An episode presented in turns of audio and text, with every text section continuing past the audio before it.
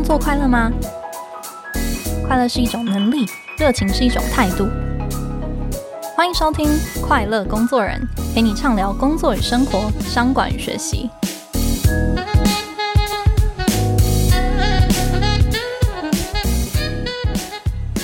大家好，我是 Cheers 快乐工作人的记者邵敏。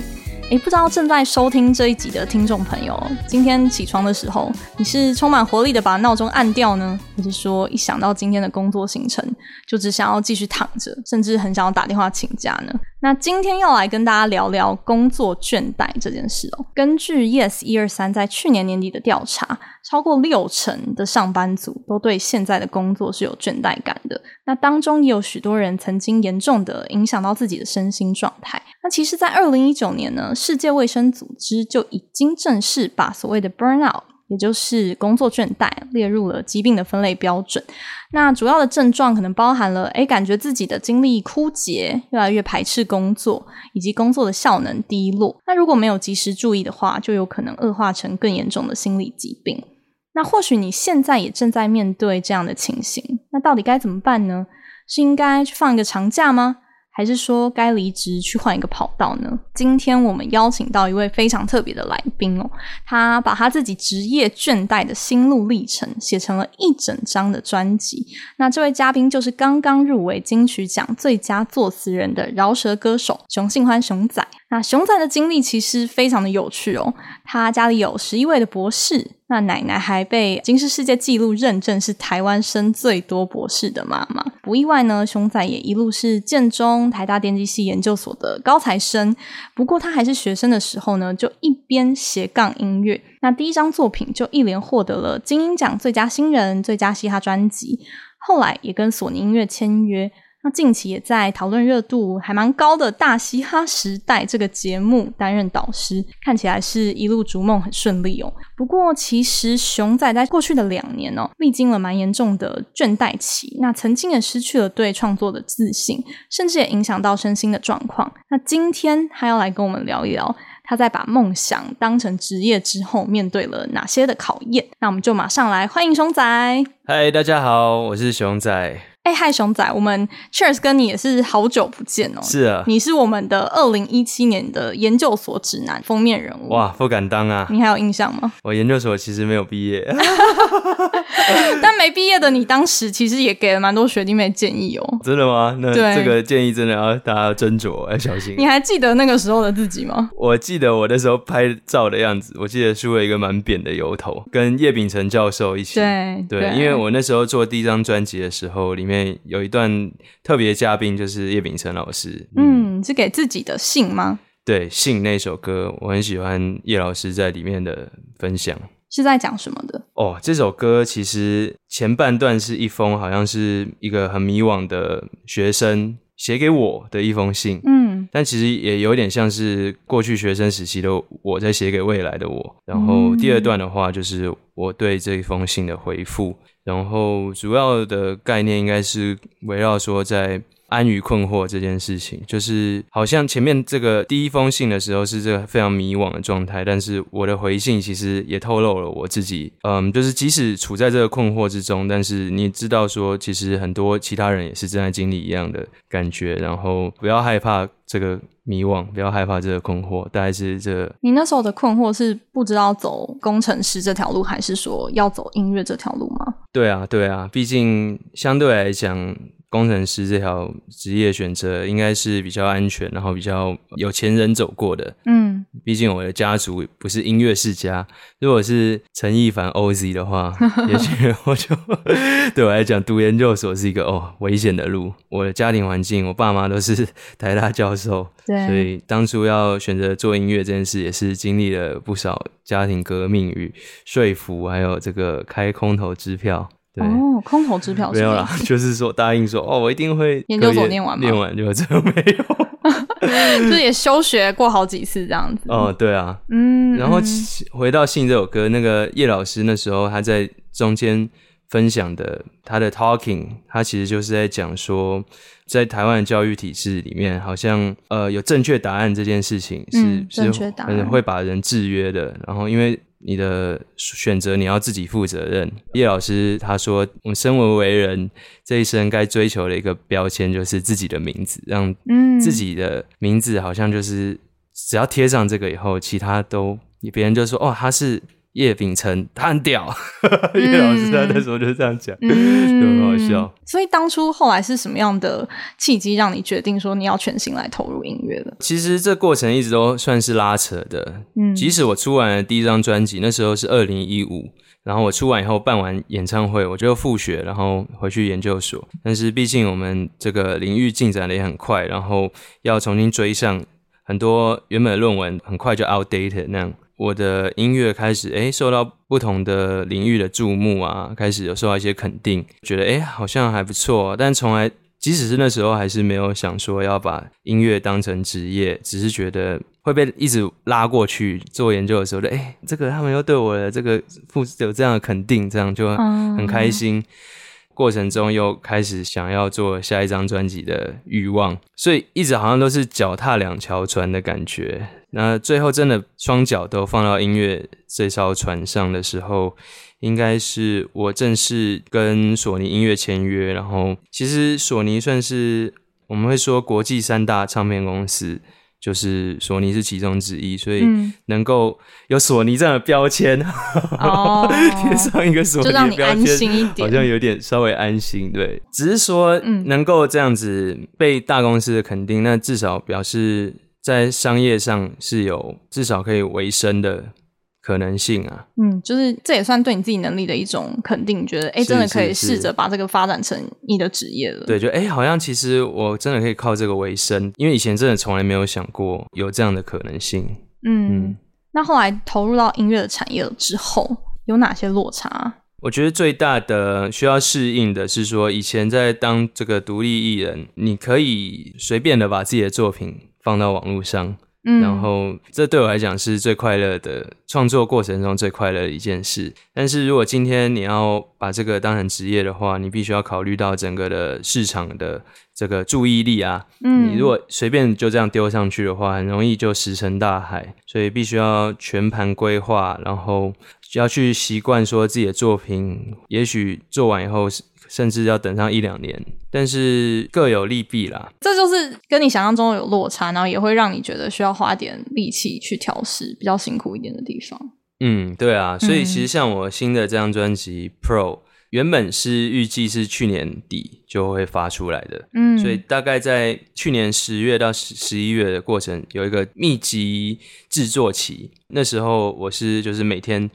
跑制作人的家，然后那时候赶说，哇，年底要发的话，一定要在十一月就交出母带。那时候很满意，但是嗯，后来全盘讨论以后，决定再把这个时限往后移。到了一二月的时候，那时候已经就觉得哇，作品又放到现在，想法又有一点改变了。这样，嗯、后来一路哎开始有一些新的时间空档，我就。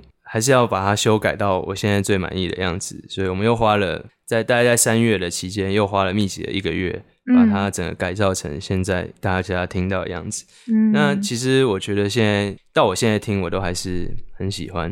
嗯，嗯，所以这个原本是延迟这个成就感或者这个快乐，但是其实你也在这当中抓到机会，可以把你的作品可能也修改的更好了。呀，yeah，所以其实我可以想象，如果我都没有修改。然后就用十一月那时候做的版本发出来，到现在发出来的话，我应该是超级眼神死，超级没有任何想要谈论这张专辑的，就觉得哦，这都是这么久以前做的东西，我现在讲这个我已经对，但是幸好我那时候有处女座的个性上升，嗯、就是把它再狂修改一次。嗯嗯嗯嗯。那最近的出的这张专辑为什么会以就是 Pro 为？你的主题呢？其实我一开始没有打算是把 “pro” 这个词当主题，或是职业这件事情当主题。嗯、professional。Yes，其实我一开始做的方向是在朝一个哇，这没讲过，我在朝一个双专辑的方向做。嗯，想要展现两面，就是两面，比较是内心的一面和外在的一面这样。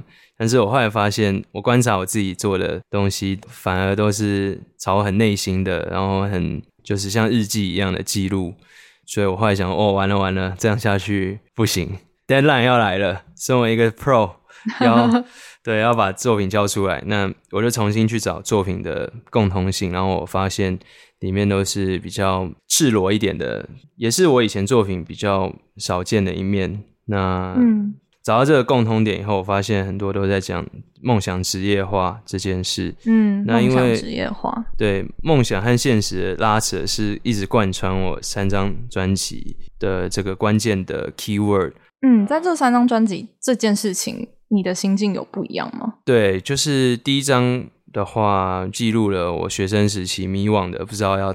踏上哪一个方向的，所以关键字应该是迷惘。嗯，迷惘。对，那第二章梦想成真，比较像是音乐剧一样，它是一个庞大的故事，然后加一个世界观，然后再讲很多比较哲学性的梦和现实的这个边界的。第三章的话，这个我后来找到了共同点，我哥之间的共同点就是比较是在讲对吧？梦想职业化之后的低潮，对，嗯、职业倦怠，然后还有与之共存。所以算是一个心路历程啦，从第一首自信还是比较最低潮的时期，到最后闹铃与哀歌，我觉得完整听下来还蛮疗愈的。嗯，所以这有点像是你的职业倦怠日记这张专辑。对，算是我三十岁的日记。哦，我现在三十一了。OK，嗯，那可以跟我们分享为什么会以自信这个主题作为你的第一首歌呢？对，就是像是 Pro 这个名字听起来也是很厉害。但是，一听进来，哇！第一首歌《自信》，对，然后当初《自信》在这个 tracklist 上面看起来也是应该是哇，充满正能量的一首歌嘛。嗯、但是我就很喜欢用一个反差很高的呃命名方式，让别人一听进来的时候，就自信完全是在讲丧失自信这件事情。我觉得他捕捉到我那时候最低潮的时候的，不论是恐慌症或是忧郁倾向的一些。状况比较严重的时候的一些症状啊，然后到第三段的时候，我后来借由跑步，还有主要是在围绕病识感这件事情，意识到自己是处在这样的状态下，然后要选择自救，选择去求助。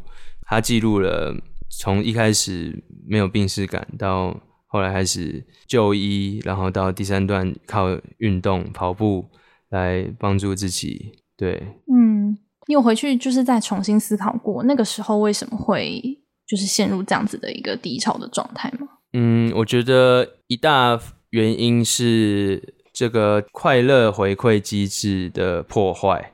嗯，快乐回馈机制的破坏。对，就是我之前看过网络上有一个文章，嗯，他在讲说如何毁掉一个五岁小孩的梦想。比如说，这个人很喜欢画画，小明很喜欢画画，嗯。那你要做的就两件事，第一件事情就是你先跟他买他的画，然后第二件事情就是开始降低你跟他购买画的价格，即使他画的更好。Oh. 对，第一步他在做的事情就是他建立自己的内在动机之前，你开始用外在动机把它取代，因为他一开始也不知道自己为什么喜欢画画，我就喜欢画嘛。那是他的内在动机，对，那是他的内在动机，他单纯的喜欢，单纯喜欢。但是开始，哎、欸，我可以靠这个赚钱呢，还不错啊。嗯、然后接下来的时候，哎、欸，我们第二幅明明就画的比第一幅好，而且我在更短时间内把它画出来。但是为什么我外在动机的这个被降低了？然后变成是你无法掌，啊、呃，不是我啦，是小明，小明，小明，就是小明无法掌控自己的快乐回馈的时候，他就会甚至一开始厌恶原本。发自内心喜欢的这件事情，那对我来讲，嗯、其实这完全就是我出第一张专辑和第二张专辑的历程哦。对，因为我第一张专辑，我原本也没有期望得到怎么样的回馈，我只是想要完成一个我觉得不做会很遗憾的事情。那时候也还是学生，对。然后结果出来以后，竟然得到很多专业人士的肯定，尤其是像金音奖、金曲奖，就觉得哇。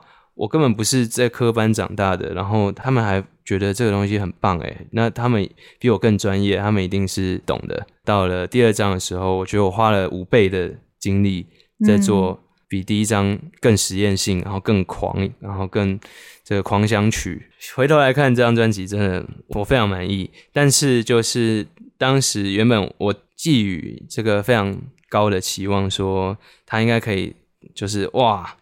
大杀四方，成为这金曲黑马，嗯、然后什么就哎、欸、出来的时候，那次金曲奖我一个都没有入围，对，连入围都没有。然后我觉得非常受到这个挫折，所以就回到刚才小明讲的这个，这就是完全就是这两个步骤。我觉得很大的挫折是来自，就是我我我没有把快乐建立在正确的，呃，就变成建立在希望得奖。然后希望可以有很多群众的肯定。应该不是说做专辑是为了得奖啦，这有点太狂了。嗯、只是说做完以后觉得好像应该是我付出了这么多，因为也许是我求学历程一路上也被这个考试制约了，就是我付出这么多的努力读书，嗯、我会得到很高的分数。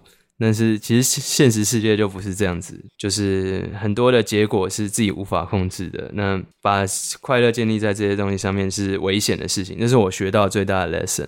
嗯嗯对嗯嗯，但确实也为你带来了一段蛮大的低潮，这样子。对对对，所以才会有现在这一张 Pro 的出现。一方面我会这么在意这个奖项的原因，也是因为我刚加入索尼音乐，然后我想要证明一些事情，我想证明说这个时代。可以靠创意，就是不用靠主流的做法，可以靠全新的这种没有人做过的企划方式，做出很棒的成果。这样，但是事与愿违嘛，有时候结果不是自己想象的。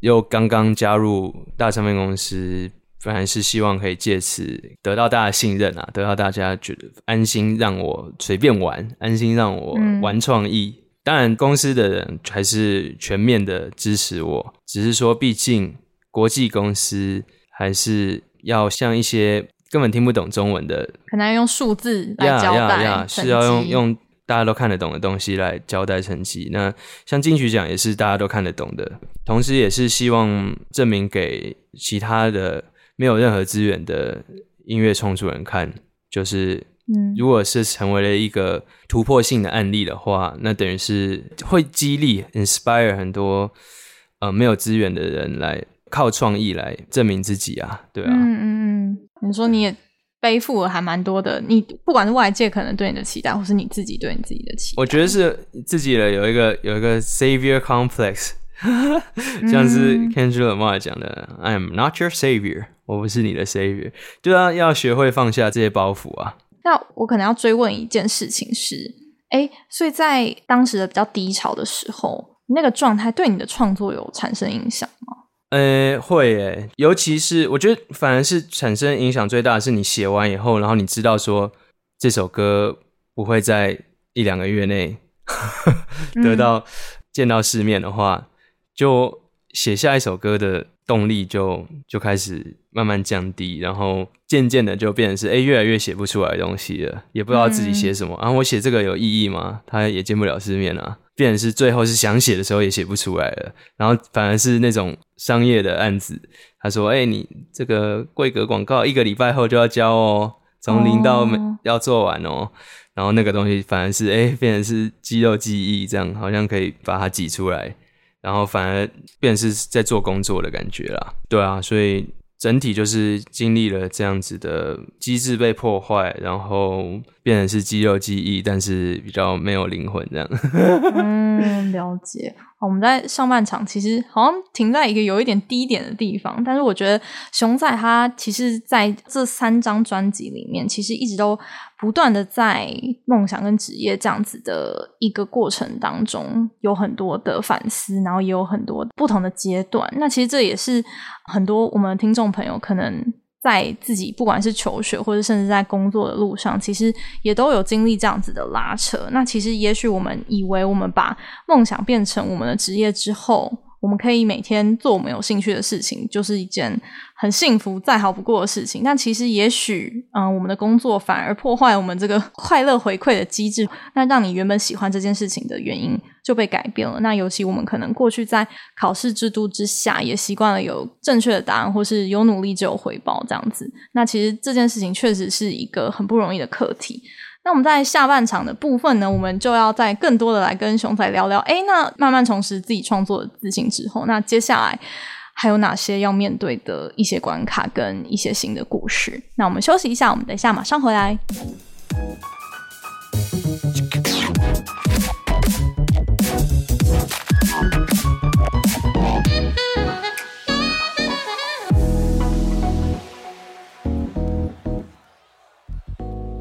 回来。哎，刚上半场的时候，熊仔跟我们聊了，其实蛮多这个心路历程。那最后也是有慢慢的靠着哎向外去求助啊，然后运动啊，甚至就医啊这些方式，慢慢的也找回自己工作跟创作的这样的自信。那接下来呢，熊仔你面对到哪些其他的挑战，跟有什么样的阶段吗？阶段吗？我觉得后来有一个很大的转折点是录《大嘻哈时代》这个节目。OK。大嘻哈时代让我觉得我跟圈子又重新接轨的感觉，接地。对，你知道身上如果太多静电的话，一次接地是释放它，感觉还是不错的。就是跟呃很多不一样的、很有才华的的这些音乐人共处，然后彼此激荡，然后从他们身上学到很多呃新的想法、创意啊，都是很让激荡自己想要创作。有时候你知道。会想要写一首歌，纯粹就是因为说哦，听到另外一个人他写这首歌太厉害了，然后他给了我一些创意面，嗯、然后这些就是很纯粹的、很纯粹的快乐啊，嗯，很纯粹的去互相激荡。让你比较想到之前的你自己吗？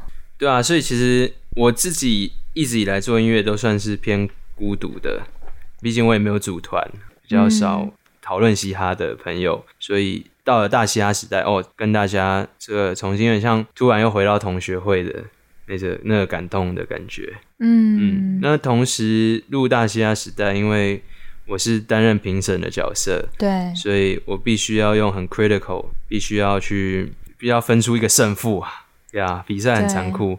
那在过程中也是学会更多讲话的艺术吧，因为常常会讲错话，然后压力感觉很大哎。对啊，因为毕竟越到了比赛的后期，越来越多观众的自己心目中最支持的选手，可能过程中大家会有很多批评指教，然后也许就是会涌入很多本来不是我的粉丝的，不知道我我是在干嘛的人，然后会因为我的讲评而生气，然后来、嗯、来攻击我这样，所以这也是一个珍贵的学习经验啊。嗯嗯嗯，其实毕竟熊仔其实关注度也是蛮高，然后可能因为这个节目，可能又有更多本来不熟悉你的人，又在你的所有的呃一举一动啊，然后你的奖评啊什么每一个字啊，都会被放大来检视。呀呀呀！这样对一个就是又处女座，然后又感觉很完美主义的你来说，应该是特别困难的一个挑战吧？对，所以一开始我都超想要说服。就是我是一个很喜欢就是理性讨论一件事情，然后就啊讲我的想法，然后哎、欸，你可以在如果你也很理性的话，我很想要跟大家一起互相了解这样。嗯，但是套一句《钢弹 C》里面的台词，如果一切都可以靠沟通解决，就不会有战争了。所以这个世界其实是很非理性的，很多时候是对，很多时候是你没有办法去说服别人，或是对方摆明就根本不是。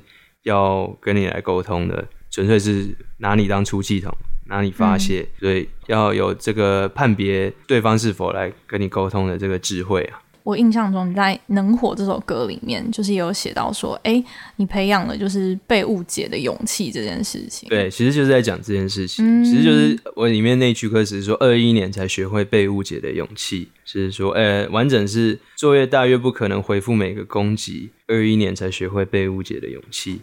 对，然后其实就在讲大西哈时代的这个学习经验，嗯、对吧？像我今天才看到瓜吉的 podcast 里面，小欧上这个节目来跟他分享呃最近在推荐的音乐作品，然后他就推荐我的专辑说，呃很感动，然后就是很走心这样，然后就瓜吉他就说啊，熊仔吗？我自从大嘻哈时代以后，我就没有再听他的歌了，因为我觉得他太技术了。然后他都在炫技，然后他有点走火入魔这样，然后小欧就说：“哦，那你一定要去听听看这张专辑。”然后我看了以后，我就觉得这张专辑是很没有任何炫技的，那是什么的？嗯、就是现在看了，就比较能够释怀的接受说，说啊呀，有一些人本来就是会对你的印象，那不是你可以控制的，那嗯也没关系啊，就是有缘的话自然会听到，然后嗯。我是觉得说，哎、欸，对呀，我果然 果然之前给别人的印象真的是太炫技了吼，这样哦，就是会自我解嘲这样子，大概是这种感觉，就哎、欸，我也觉得哎、欸，就哎、欸，如果今天我是瓜吉，然后我之前听了 ATA Box 这样，然后我不是喜欢那种炫技的人的，那我也根本不会想要来听这张专辑。那还是入围了啦。呃，你说 ATA Box 吗？其实那个也蛮傻眼的啦，就 我其实我觉得？哦，我觉得就是就像刚才讲的，自从那个我们上半场讲到金曲奖奖项这件事情，后来我发现我我好像就把这个快乐机制潜意识的把它关掉了，所以不论是 ATA Boys 后来金音奖得奖，或是这次入围，其实我都就是蛮蛮随缘的啦。哦，这样对你来说也会比较比较健康一点嘛？这个心态？其实我是觉得有点不健康。你觉得你反而觉得这样不健康？有点太，因为就连那时候他们宣布说，哎、欸，得奖的是熊仔，然后我走上台，就我好像也没有一个很快乐的感觉，好奇怪。哦、所以可能是之前的那个有点有点 PTSD 这样。嗯，对啊，就不想要太仰赖这个东西这样子。对，但是看到自己的朋友得奖，还是很兴奋、很感动，嗯，很很开心的。你说 Wanna Sleep 吗？呀，yeah, 对啊，就是看到他得奖，然后我发现我自己是那么激动的时候，我就觉得啊，对啦，金星奖还是很棒的。嗯嗯，不是说我不在意的，只是会把自己的作品看得好像尽量不要看那么重。我我应该是有点像被蛇咬了。就是嗯，了解，怕再被咬一次。嗯嗯嗯嗯，了解。对，刚刚熊仔提到很多，就是可能面对批评或是在面对奖项这些事情的时候的心境的一些变化，这样子。但我也很想要提问的是，在面对就是别人对你的肯定、赞美，或者说粉丝很多，maybe 有很多把你当成 role model 来看这样子，你自己会觉得这件事情对你来说压力也会很大吗？我觉得我最害怕的。会是本来价值观是受到我的影响，呃、嗯、呃，有得到能量的人，然后让让这些人失望，我觉得是我最不愿意发生的事情啊。嗯，我觉得公众人物真的好不好当哦，就是被批评也会走心，然后可能被很多人敬仰，然后也会变成一种压力。呀，但是我我还蛮蛮懒的，我还蛮蛮懒的，应该说我自己知道我蛮多坏习惯的，所以。我不觉得我是一个人类的 role model。那你是谁的 role model？在创作上，我期许自己在创作上可以可以 inspire 更多人。嗯嗯，嗯，但不是，所以仅限于创作上。OK OK，、嗯、就不是要自己什么东西都是完美的这样子嘛。嗯，对对啦，就是接受自己的不完美。嗯嗯嗯嗯。那我很好奇，熊仔，你现在走出你的职涯倦怠了吗？请问你现在 早上起来按掉闹钟的时候是什么心情？我觉得看每一天的。工作行程，oh. 对啊，我今天才发现一件事情，嗯，就是去妆发这件事，有点变成了一个我新的倦怠的 trigger。你是说只要有做妆法的事情，yeah, 可能就是你有你有倦怠的事情？对，只要我走进那个发廊，然后出来以后，我好像就进入一个工作模式，然后要从事的就是。我带着妆的时候，嗯、或是带着发的时候，对，这一天就会比较是在工作的感觉。嗯，像是因为今天我其实是去练团，嗯、但是我前几次练团，我都是就是素颜，然后穿的很随便，然后去跟大家一起 jam，然后都我觉得就很自在，这样也在玩音乐的的感觉。嗯，但是像今天，因为我们要发稿，演唱会要发稿，对，所以我今天练团前有进发廊，然后进去。开始练的时候，有点像是这个闹铃一样被条件制约了，所以我觉得就是意识到这件事情就可以改变。意识到这件事情就可以改变。对，像其实我这张专辑的最后一首歌叫做《闹铃与爱歌》，嗯，然后他在讲就是把梦想当成职业，就像是把你最爱的歌设成闹铃一样。对，那你当初会把它设成闹铃，一定是你超爱、超级喜欢这首歌，但是大家都知道，把它设成闹铃以后。会发生什么事？就是你走在路上，你听到这首歌，你都会想要把闹铃关掉。嗯，对。那这首歌里面就有讲到说，它是一种条件反射。那条件反射其实是很动物性的一件事情。嗯，是你不是有意识的去控制，它是一个呀，就是反射啊。然后它产生的这个倦怠感，不是因为你讨厌梦想这个本身，就像你讨厌的这首歌，不是因为你不喜欢它的旋律。而是因为他呃被绑到的这些起床的痛苦的这些情绪的这些体感，嗯、所以如果意识到这件事情的话，你就可以更好的重新转念来面对。其实我是很喜欢做音乐的，对啊，其实我今天也是在练团啊。我今天也是为什么？因为我有妆发哦，我意识到这件事情了。好，那我之后我要更提醒自己，就是哎，我今天在练团是好玩的。嗯，但应该还是有一些你必须要去面对你的工作，你就是很不喜欢的那些面相嘛。就是不管怎样，你都还是有一些逃不掉的事情。对啊，对啊。就那你现在如果就是面对到你自己真的觉得很烦，然后很累，然后很工作觉得快撑不下去的时候，你怎么办？其实我还蛮逃避心态的。嗯，你看我休学这么多次就知道。你怎么个逃避法？就是会一直拖，一直拖。像我《闹铃与爱歌》里面有一句是说：“Uninspired，躺在床上苦苦等着创意来，天窗一开，狂抵累又狂抵耐。”又放了两礼拜，就、嗯、有时候、oh. 本来是应该要交东西的，然后就哦，damn，我今天真的，今天真的不行啊，然后就其实这很不专业啊。就但你都逃到哪里去？逃到你的小天地？哦、你创造了一个新的小天地吗？对，就是我后来疫情期间，我还蛮喜欢做模型的，然后这个手作感带给我很多 peace。其实我觉得做模型跟音乐蛮像的地方是，会花很多。精力在一个很细很细的东西上，但是其实大部分人是听不出来的，嗯，或是看不出来的，对啊，嗯、像是这张专辑的，我们会为了几格的之差，那个几格可能是几毫秒之差，嗯，的，我们在那边弄了半小时这样，对啊，但是是很好玩的啊。比如说你卡关的时候，你还是找到异曲同工之妙，让你觉得开心的事情，对啊，所以其实，嗯，我觉得职业。最后就是找到三个的交点，就是三个焦点。呃，你擅长的事情，然后你喜欢的事情，然后还有大家需要的事情嘛。嗯，嗯像是我的好朋友李全哲，我觉得他就是三个都是做音乐，他擅长是做音乐，哦、他喜欢也是做音乐，大家也需要听到他的音乐。但是我的话，我觉得是我擅长其实不是做音乐，我觉得我享受的是做出一些很酷的创意，然后。我享受灵灵感激荡的感觉，那我擅长的也许就是饶舌，就是用声音的形式表达，对，也不是唱歌，是饶舌，嗯，对，大家需要，然后这个社会也许需要的是音乐作品，所以这交叠处才会是这张专辑。嗯嗯嗯，所以历经这几年的，就是也算是有更认识自己了。那你自己觉得你现在投入音乐的初衷？有不一样的转变了吗？我觉得原因一定会改变，但是至少到我现在，我觉得我的初衷都还是说享受做出从来没有人做过的东西，然后、嗯、或是自己以前没做过，然后很新奇的，就比较不是那种呃公式化的。我会想要一直打破公式。嗯，我觉得我最享受的还是打破公式这件事情，尤其是让别的。有在创作的人就哇，他怎么想到这个 idea 的？嗯，我我最喜欢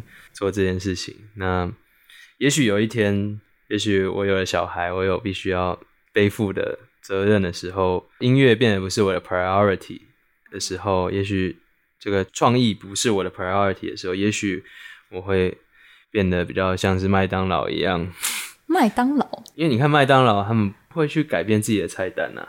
嗯，他们已经经典不败啦。大而且大家也是需要这样的东西。然后我觉得其实台湾的很多比较以前的到现在还巨星等级的 artist 比较是这种心态，因为大家有这个市场需求，然后在做大家喜欢的这些经典。那我觉得这也不是坏事，这也是大家需要的。但是同时，就像电影一样啊，有爽片也会需要有激荡大家想法的艺术片，嗯、或者不一定艺术片，嗯、就有创意的那。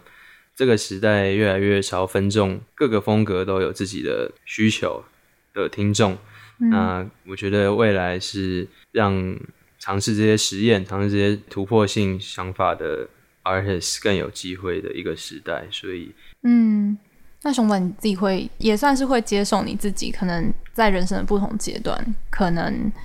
把你的工作的类型，或是你的 priorities 也会去调整，有这个弹性，就是不会觉得说我一辈子我就是要做一个饶舌歌手这样子。应该说，我觉得我希望我一辈子一直都是在做创作，嗯，是不仅限于饶舌或不仅限于音乐。但万一有一天呀，真的穷到，对，我不知道啦。像以前，也许我会很很铁齿的就说呀，我一辈子不可能做出卖灵魂的。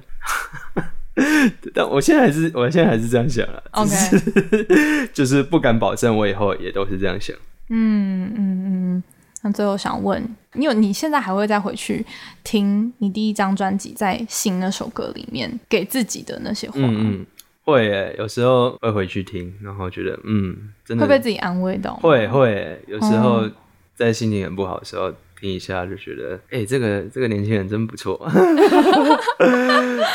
好，我们今天真的很开心，就是邀请到熊仔跟我们谈了这么多，就是一路创作的每一个小故事，然后还有他背后的一些心境转折，好像也陪他一起看了一次他在梦想跟他的职业之中的这个拉扯的一个日记，这样子。也许今天听到这一集的听众朋友，现在也正在一个十字路口上，可能还。在重新思考，哎、是不是应该换跑道，或是为什么我每天工作都这么的疲惫？也许可以重新回去思考一下，哎、欸，你的初衷，你真的不喜欢这件事情吗？还是说，哎、欸，其实可能它跟其他的东西绑在一起的时候，你会有一个条件的反射，让你觉得。没有动力再去做这件事情，但也许你喜欢这件事情的原因一直都在。那如果假设你现在还是感到很迷茫的话，诶，也许可以听听看熊仔刚刚的提议，说，诶，你可以从你擅长的事情、跟你享受的事情、跟这个社会需要的事情去找出一个交集，那可能就是你下一个可以努力的方向。那今天非常谢谢熊仔跟我们很真诚的谈了这么多你自己的一路以来的心路，感谢感谢。那另外也想跟听众朋友分享一个活动资讯哦，像是 Web 三、区块链、元宇宙和 NFT 这些名词，你一定都听过，但是到底跟你我的生活啊、工作啊，还有企业未来的商机有什么关系呢？那天下杂志特别邀请了 XREX 的创办人黄耀文为我们开了一堂 Web 三的洞察商机的课程，那当中有很有结构的为大家来破解迷思，能够帮助我们来掌握 Web 三时代中的一些新商机哦。那这门课程在六月八号正式开始预购。那现在预购的话，还会有空投的 NFT。有兴趣的朋友的话，可以点击下方的资讯栏链接来了解更多。祝福各位听众能够在明天闹钟响起来的时候，按掉闹钟的时候，可以有一点新的、不一样的刺激，不一样的想法，带着一点点不一样的期待感起床。那也祝福大家在工作跟生活上都可以越来越自信快乐。我们下一集再见。